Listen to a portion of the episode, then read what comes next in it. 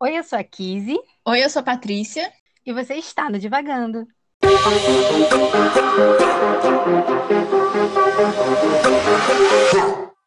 No episódio de hoje, nós vamos falar sobre O Morro dos Ventos Vivantes, da autora Emily Bronte, que também é uma autora britânica da era vitoriana. E essa foi uma leitura muito difícil para mim.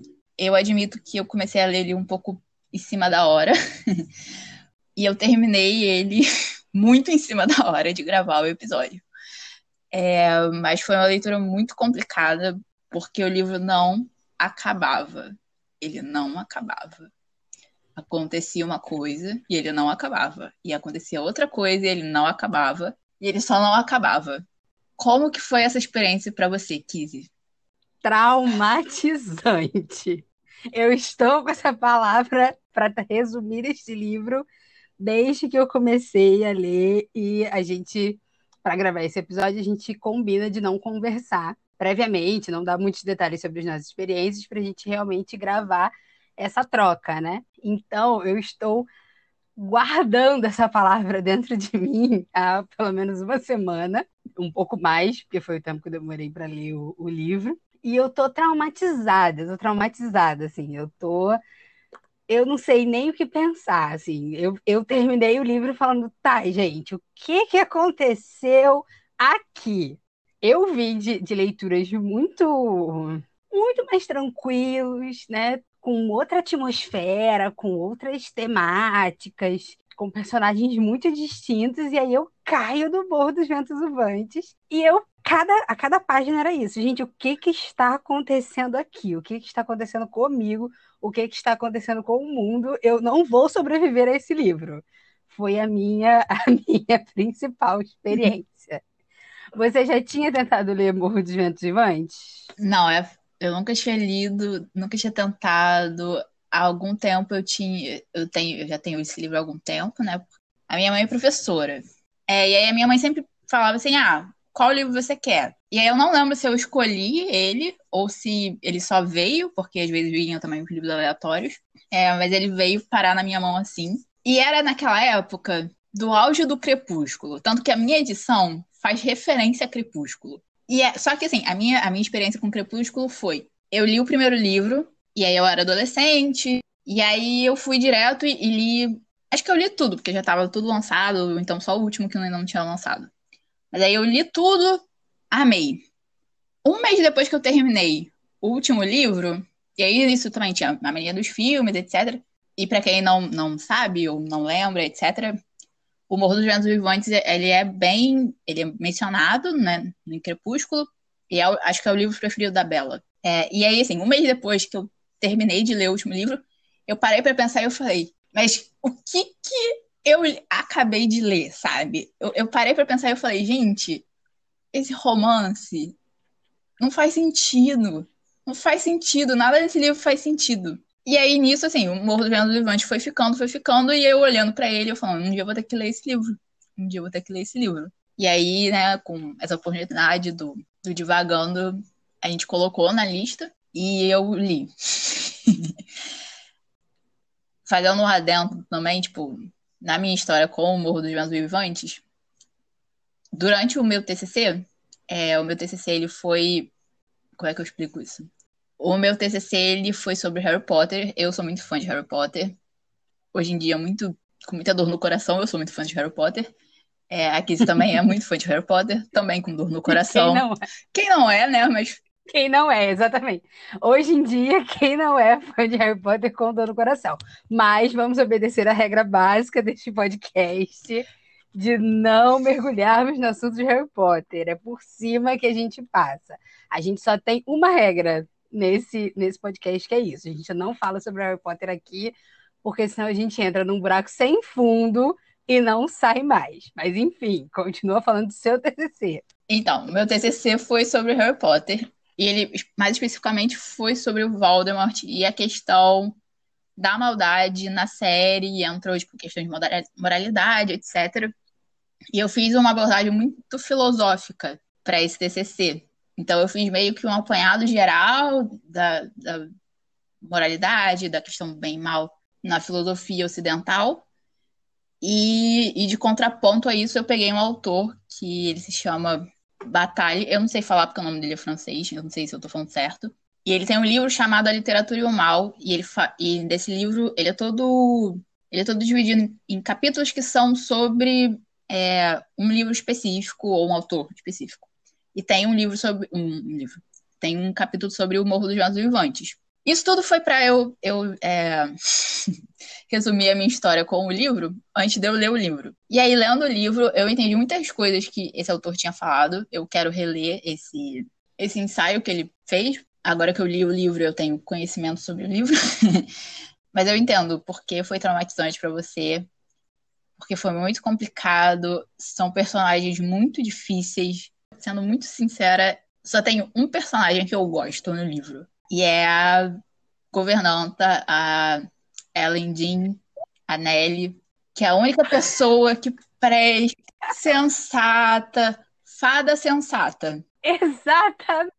Ela é aquela, ela é ela é aquela nos dias de hoje, ela seria aquela amiga que quando o, o, o boy te manda uma mensagem, tipo, e aí sumida, ela pega o seu celular e joga na parede, porque você não vai você não vai sob a custódia dela, você não vai responder o boy sumido. É...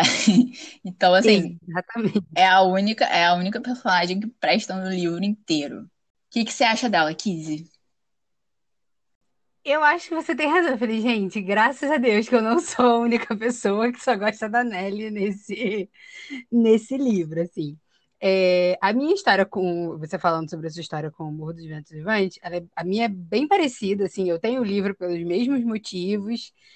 Eu, na época de Crepúsculo, eu tentei começar a ler o livro, eu não entendi nada, eu não estava muito afim. Eu, sei lá, eu, eu até encontrei, inclusive, o marcador né, de, de página, que eu uso qualquer papel para marcar o livro. Então eu lendo o livro, achei, né, a parte que eu parei, então eu paro bem no início, assim. Acho que ela mal tinha começado a contar a história. Ela nem começa a contar a história ainda do, do Morro dos Ventos Uivantes e do, dos seus habitantes quando eu parei, assim. Então é, é uma história bem bem parecida. Então, quando eu entro hoje, assim, na, quando eu entrei hoje na, na fase adulta, para ler esse livro, eu fiquei, gente, se eu não entendi nada agora, assim, sabe? Se eu tive esse estranhamento muito grande, imagina na época, né? Eu, sei lá, 15 anos, 16 anos, eu acho que eu tinha esse livro, eu nunca, eu não ia saber digerir, eu não, não tinha paciência mesmo para digerir esse livro.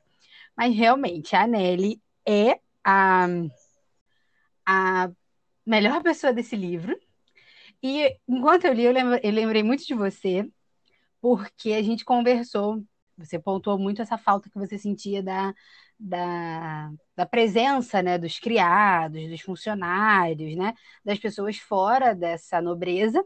Aí a gente cai né, nesse, nesse Morro dos Ventos Vivantes, que é narrado pela criada da casa, né? Por aquela que, que foi a irmã de leite do, do filho do patrão, foi a cozinheira, foi a, a ama das crianças, né? De uma renca de crianças, e depois vai ser a governanta, né? E vai acompanhar a família por uma, duas, três gerações, pelo menos. E eu acho a Nelly uma narradora fantástica, assim. Eu gosto dela, gosto das atitudes dela, acho que ela é a pessoa mais tolerável ali naquele lugar, mas a forma como. Eu, eu geralmente eu tenho um problema com livros em primeira pessoa. Eu não sou muito fã de livros em primeira pessoa. É, Para mim é muito difícil a, a, leitura, mas eu não sei se. É... Eu acho que é a forma como ele foi escrito, né? Ela, ela narra a história e ela faz as passagens assim, e aí eu, vai o mérito muito da, da Emily Bront, né? Dessa a passagem de quando a Nelly está contando a história, a, quando a Nelly está conversando com o patrão. Enfim, eu, eu achei isso muito fantástico, assim, me fez gostar mais dela ainda porque ela sabe contar uma boa história.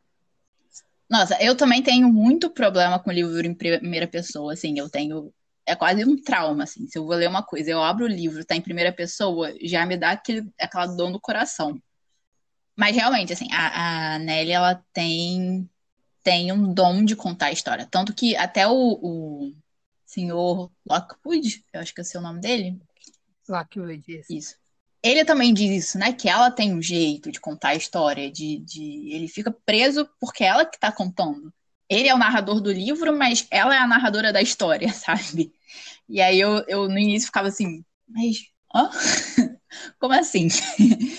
é, mas tem esse mérito mesmo, assim, de, de mostrar quando que é ela e quando que é ele, sabe? Tem esse, esse tem o um equilíbrio. E, e no início, assim, eu, eu fiquei muito tipo, poxa, ela é uma autora, sabe? De por que, que ela tá contando a história na visão de um homem? E aí vem a Nelly contar a história de verdade. Eu falei, ah, isso tá explicado.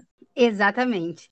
O meu primeiro choque, assim, no livro foi isso, porque todo mundo sempre fala. Eu acho que esse dos, livros que a gente vai ler, inclusive, é o que eu mais, menos tive contato antes, assim, em outros lugares. Eu conheço o, o Morro dos Ventos Uivantes, para mim, é relacionado a Crepúsculo. Eu conheci com Crepúsculo.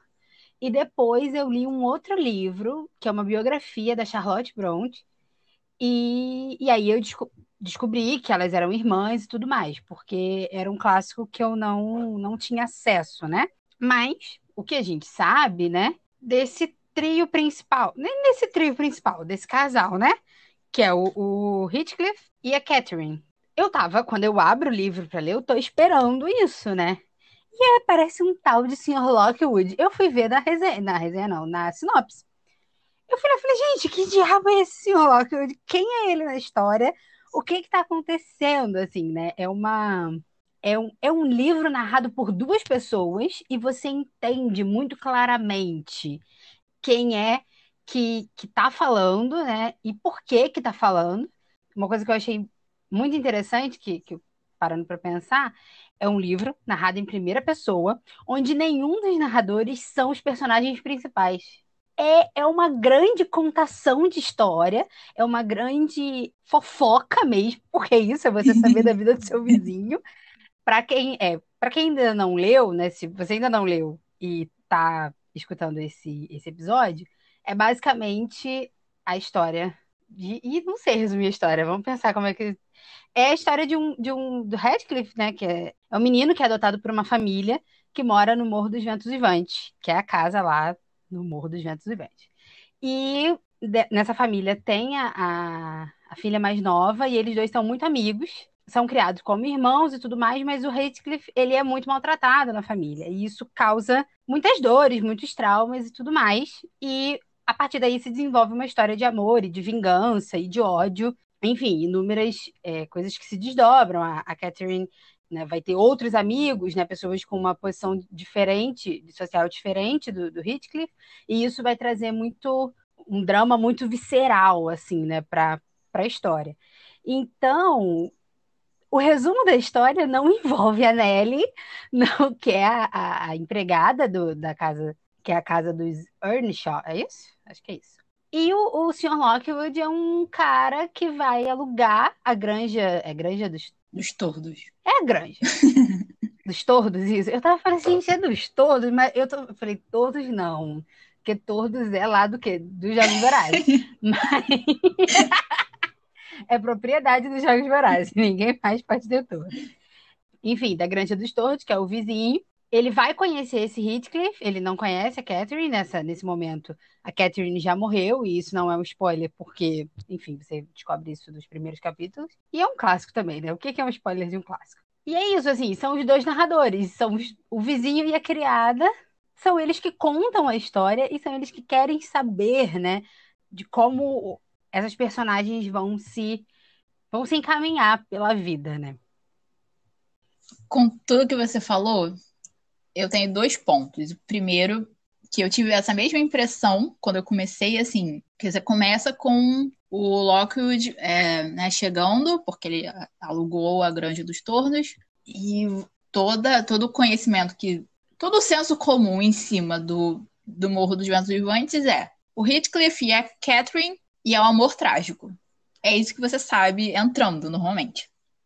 E aí você começa o livro com um cara aleatório alugando uma casa, conhecendo, né, o Heathcliff já adulto, rico, enfim, E aí ele tem um tratamento, assim, não muito legal. Ele vê as pessoas que moram dentro do Morro dos Ventos Bandes, ele pensa assim, quem são essas pessoas, porque elas são assim. E aí ele vai e pergunta para a governanta, né, da casa que ele alugou, e a governanta é a Nelly, e aí a Nelly começa a contar, fofocar, contar barra fofocar a vida toda e tudo que aconteceu no Morro dos Ventos Vivantes nos últimos 20 anos, mais ou menos. É 20 anos, Kizzy? Acho que é 25 anos, é 25. Ela fala que isso tudo aconteceu há 25 anos atrás. E aí você tem esse primeiro choque, né, de, de como essa história vai ser contada. O meu segundo choque, e foi um choque muito grande, foi na primeira página que tá escrito. Eu vou até ler, porque, nossa, foi um choque muito grande. E. Ah, aqui, achei. Não na primeira página, na terceira da história. Pelo menos na minha edição. E aí tá escrito assim: O senhor Heathcliff, porém, contrasta singularmente com o ambiente que o rodeia e o modo como vive. É um cigano de pele escura no aspecto e um cavaleiro nos modos e no trajar. Ou melhor, tão cavaleiro quanto tantos outros fidalgos rurais, etc, etc, etc. Quando eu li isso, eu falei: como assim ele não é branco? como assim? E aí, assim, isso obviamente é, é uma questão de, de né, você pega um livro da era vitoriana, você acha que os personagens vão, todos vão ser brancos, né? E aí, né, todo o tratamento do Heathcliff enquanto ele é criança, porque depois que ele é adulto, né, as coisas mudam um pouco de figura.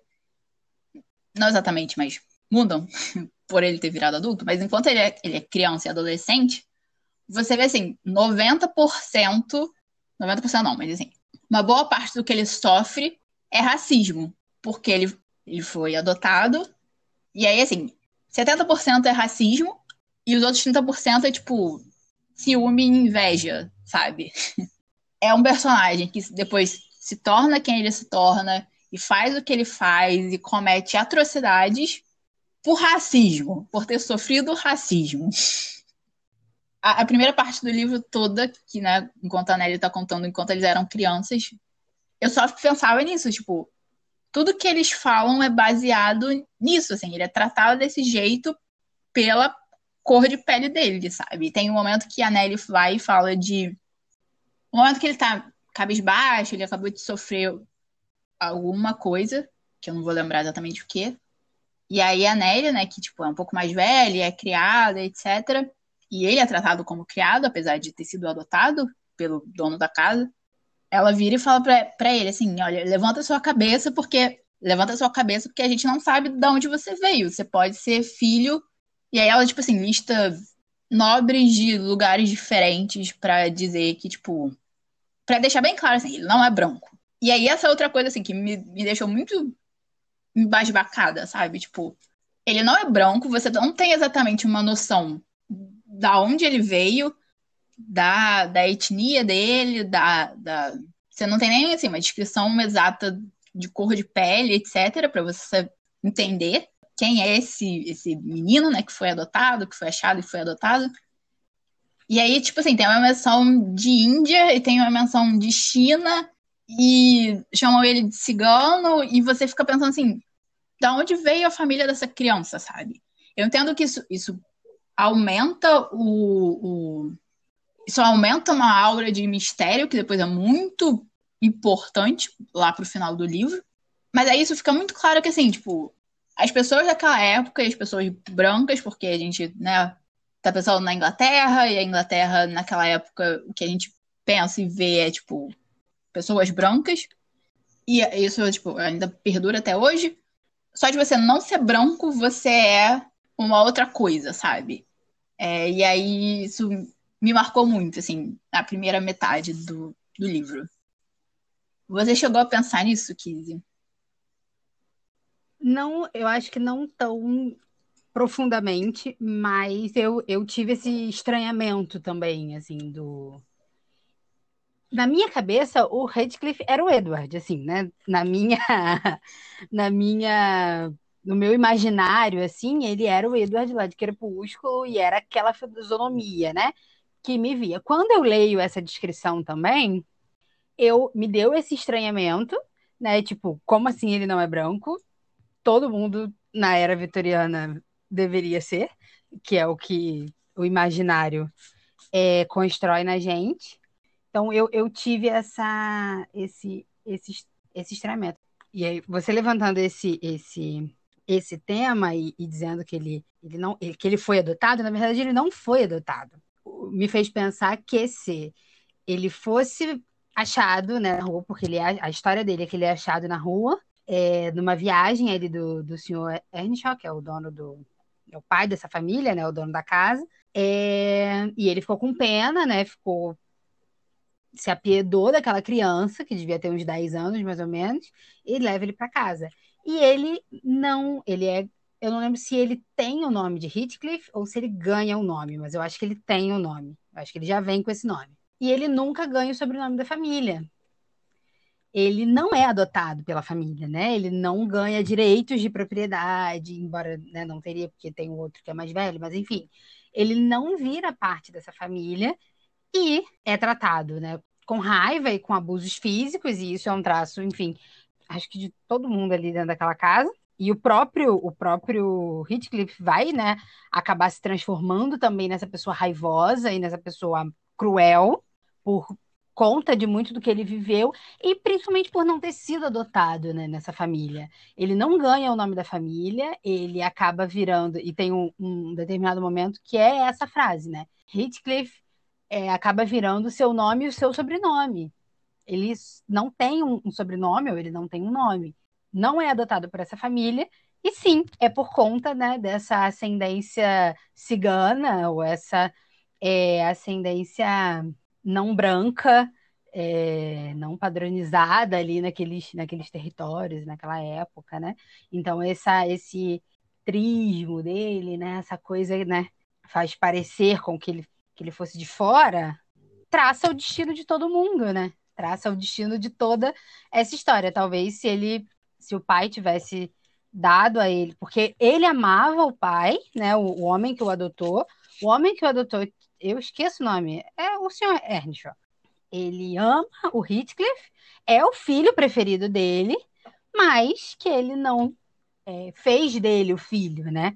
Ele não deu o nome dele, ele não não o trouxe para aquela família, né? E aí isso aí vai designar todos os caminhos, o caminho de todo mundo que vive ali naquela casa. Agora, uma coisa que eu, que eu pensei a respeito do, do livro, e aí eu, eu fiz o contra, contraponto muito grande com Orgulho e Preconceito, né, que foi a nossa última leitura, é esses seres reclusos, né? Eles são pessoas que destoam dessa aura da corte, né? De vamos visitar fulano, vamos fazer uma viagem, vamos conhecer outros lugares, dessa vida em comunidade, né? Então eles são duas pessoas que moram, né? São duas famílias, tanto eles quanto a granja, né? A família que vive na granja, que é a família Linton, são duas famílias reclusas e que vivem para isso, né? Para tomar conta da vida do vizinho.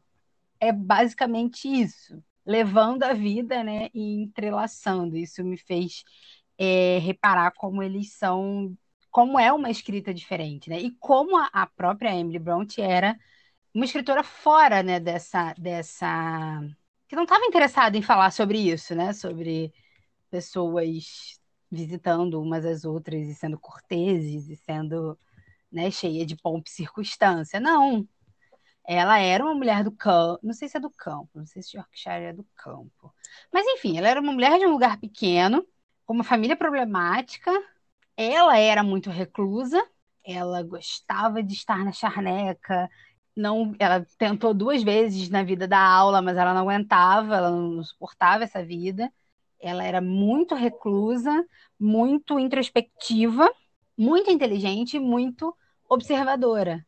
E é descrita, né, pela, pela Charlotte como intempestuosa, né, de um espírito livre, é, uma pessoa teimo, ela diz que é teimosa até para pelo mal da sua própria saúde, assim, né?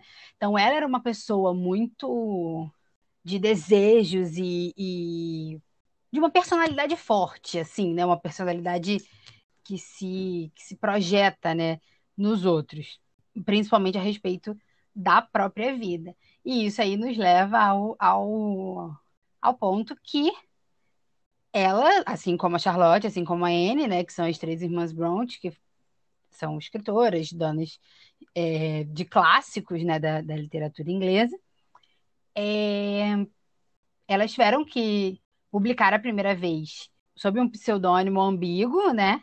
A Emily era Alice, Alice Bell, eu acho que é isso.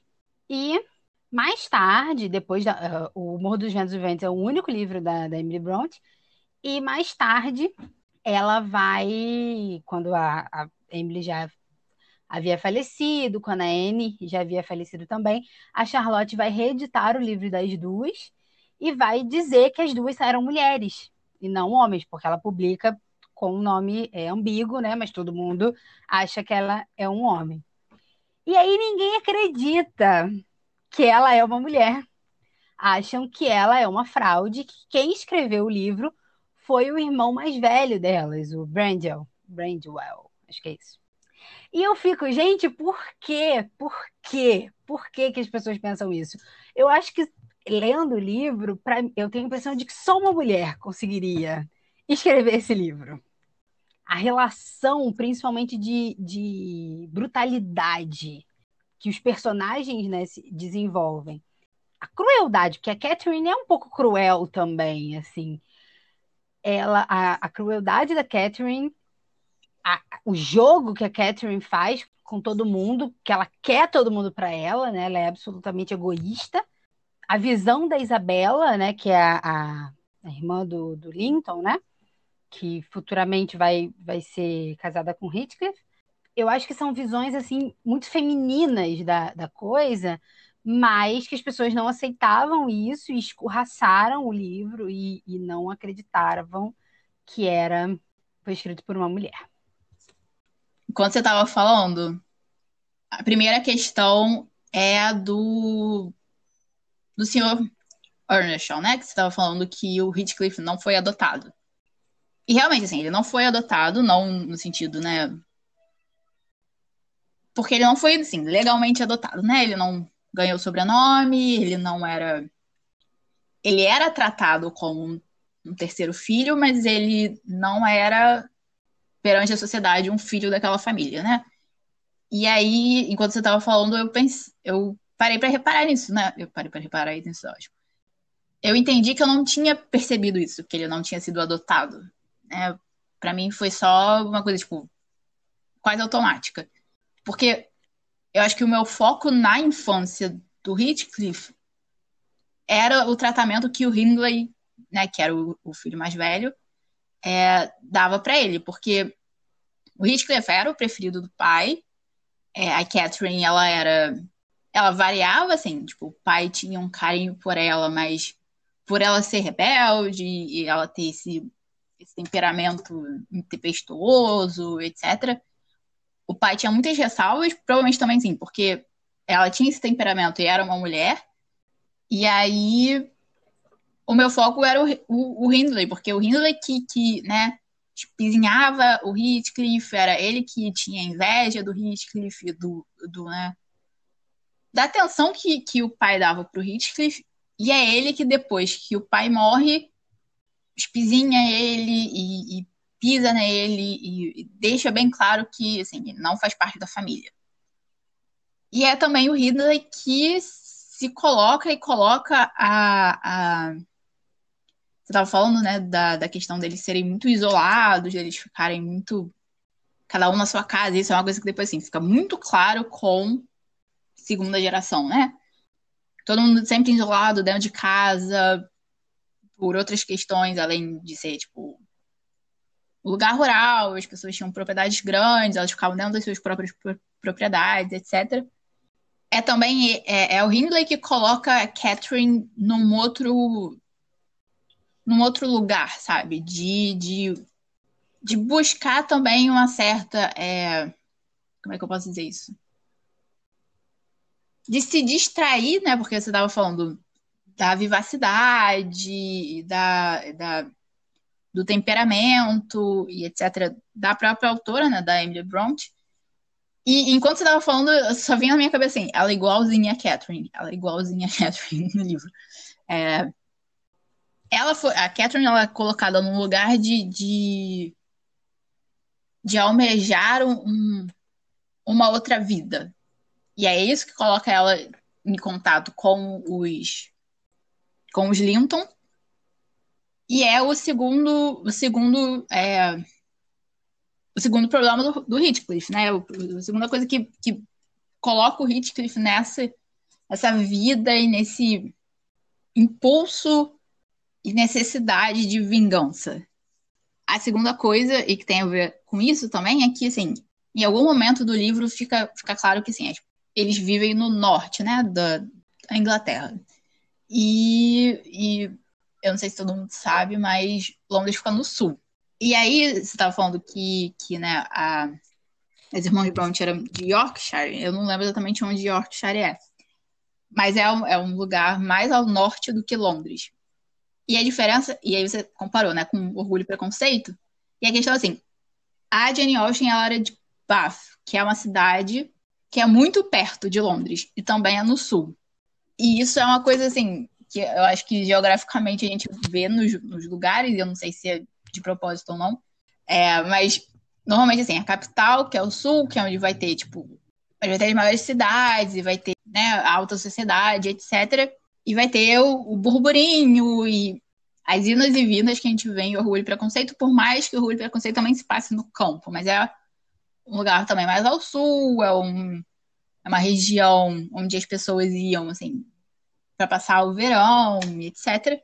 Enquanto no norte, não. No norte, o, o inverno vai ser mais pesado, vai ter a melancolia, né, que, que constantemente você vê na paisagem, porque, assim, tem umas paisagens lindas e maravilhosas e uns brejos e umas campinas e etc. Mas aí no inverno é a neve pesada, são as tempestades, são as tempestades. Então você tem esse clima bem melancólico, né, da, da história. E isso também, assim, se você para para pensar, assim, personagens que estão personagens que estão num clima mais ameno e num lugar assim mais vibrante, etc eles vão ter essa vivência também. E personagens que estão num, num ambiente mais sisudo, mais fechado, também vão ser assim. Tanto que, é, que é o motivo pelo qual o Sr. Lockwood vai para aquele lugar. Ele quer. Ele se enfia na cabeça que ele quer se isolar do mundo. E aí ele vai para esse lugar e aluga uma casa, sabe? E a outra coisa, que eram três coisas. Eu já não lembro mais. A última coisa que eu falei, hum. que você não comentou nada a respeito, é sobre a receptividade do, do, do livro nas pessoas, que as pessoas não acreditavam que, que foi escrito por uma mulher. Ela primeiro lança como um homem, ela, as pessoas não acreditam quando a Charlotte fala que ela era uma mulher e a, chamam ela de fraude, né? Dizem que foi o irmão dela que escreveu. E aí eu digo que eu acho que esse livro só poderia ter sido escrito por uma mulher mesmo, por conta das, das, da forma como se retrata a Isabela, da forma como a própria Catherine é retratada, né? E, enfim, os demais personagens também. Ninguém é muito romantizado e principalmente existe crueldade nas mulheres, assim. Sim, e aí é uma coisa que, que no final do livro ficou muito claro, porque tem uma questão de. É, tem uma questão de propriedade com a outra Catherine, que é a filha da primeira Catherine. É bem uma crítica social na cara de que se ela não fosse né, uma mulher, ou melhor, por ela ser uma mulher, e aí essa questão né, de, dessa escrita feminina que é, é que traz a crueldade no, no, tanto dos homens quanto das mulheres e tem, tem uma frieza e etc. É, não sei se frieza é a palavra certa, mas mostra, mostra as pessoas agindo a partir dos seus instintos e sentimentos mais profundos e obscuros e, e, e profundos e negativos, né? Não, não vamos usar a palavra obscuro porque, enfim, mas é, ter esses personagens agindo tão visceralmente e constantemente, sempre assim, uma grande dose de crueldade, de violência, de ódio e de inveja. E de, assim, às vezes por inocência, assim. Tipo, a, a Catherine, às vezes, ela, ela era cruel sem perceber, sabe? E a mãe dela era cruel e por um egoísmo e por ser mimada. E isso é, é também é um, é um tema assim, recorrente, né? Deles.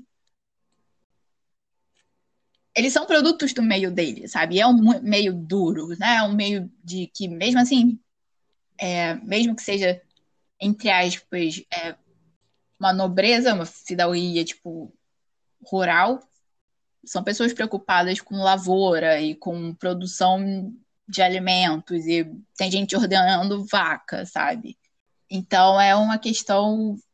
Ele, eles são produtos do meio. E, eu, e é claro, assim, não vou dizer que pessoas da cidade não têm essas, esses tipos de sentimentos e não se movam e não ajam por esses sentimentos, mas eu acho que fazendo esse contraponto né, com esse contraponto entre o Morro dos Ventos Vivantes e Orgulho e Preconceito, é, e de ser né, um, personagens mais urbanos e personagens mais rurais, se cria esse, esse imaginário de né, as pessoas no meio rural elas são mais brutas e mais é, sisudas e mais fechadas e isoladas, e as pessoas da cidade elas são mais abertas e mais é, extrovertidas e etc. Porque a gente sabe assim que não é a realidade existem pessoas de todos os jeitos em todos os lugares, mas ainda assim, tipo, tem essa visão de que, assim, eles são produtos do meio, daquele meio.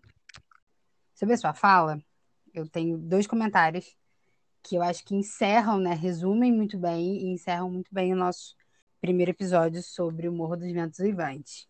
Primeira, quando você menciona, né, a questão da, da mulher como propriedade, né, que a, que a Nelly aponta isso para vamos botar Catherine segunda, né? Porque são duas Catherines na história, na, na segunda Catherine, né?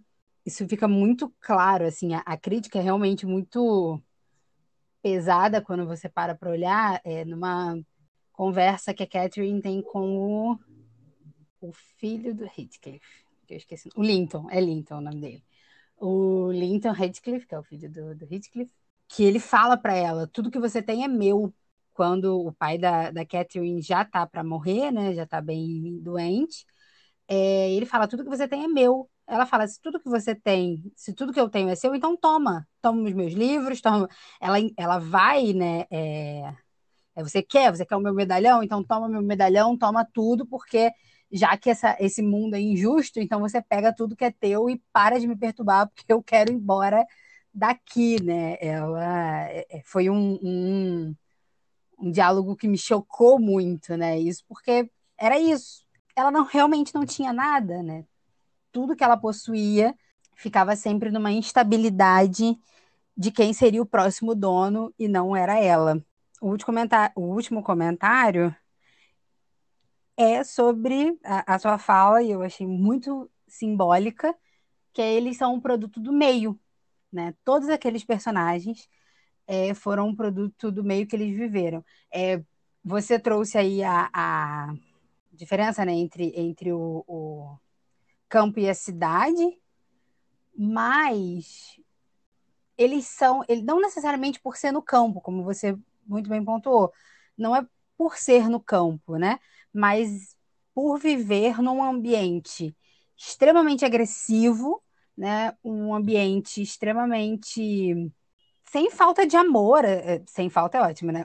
Um ambiente é, com uma falta de amor muito grande, uma falta de uma é, relação afetiva e de respeito e de cumplicidade, né? E, e, e, pelas pessoas, é uma característica do livro? É uma característica né? da, da, da forma como ela está escrevendo. Mas se esse ambiente, seja na cidade, seja no campo, né? Pessoas com problemas alcoólicos, né? Com problemas assim de dinheiro, com inúmeras, com inúmeros problemas é, e não, não sabendo lidar com esses problemas, se reunisse no mesmo local, eu acho que os resultados não seriam muito distantes, né? Porque é isso.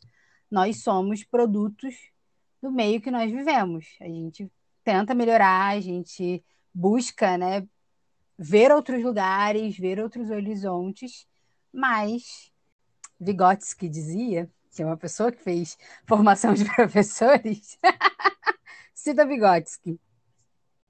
Enquanto o homem muda o meio dele, ele se transforma. É sempre uma, uma relação né, do homem do meio. Enfim, inúmeras pessoas falam isso. Mas, enfim, essa é essa relação. As pessoas estão ligadas aos ambientes que elas vivem.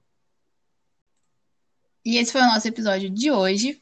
Vocês podem comentar, criticar, conversar, aprofundar, trazer outros temas, falar se vocês leram ou não leram nas nossas redes sociais, tanto o Twitter quanto o Instagram são arroba divagando livro.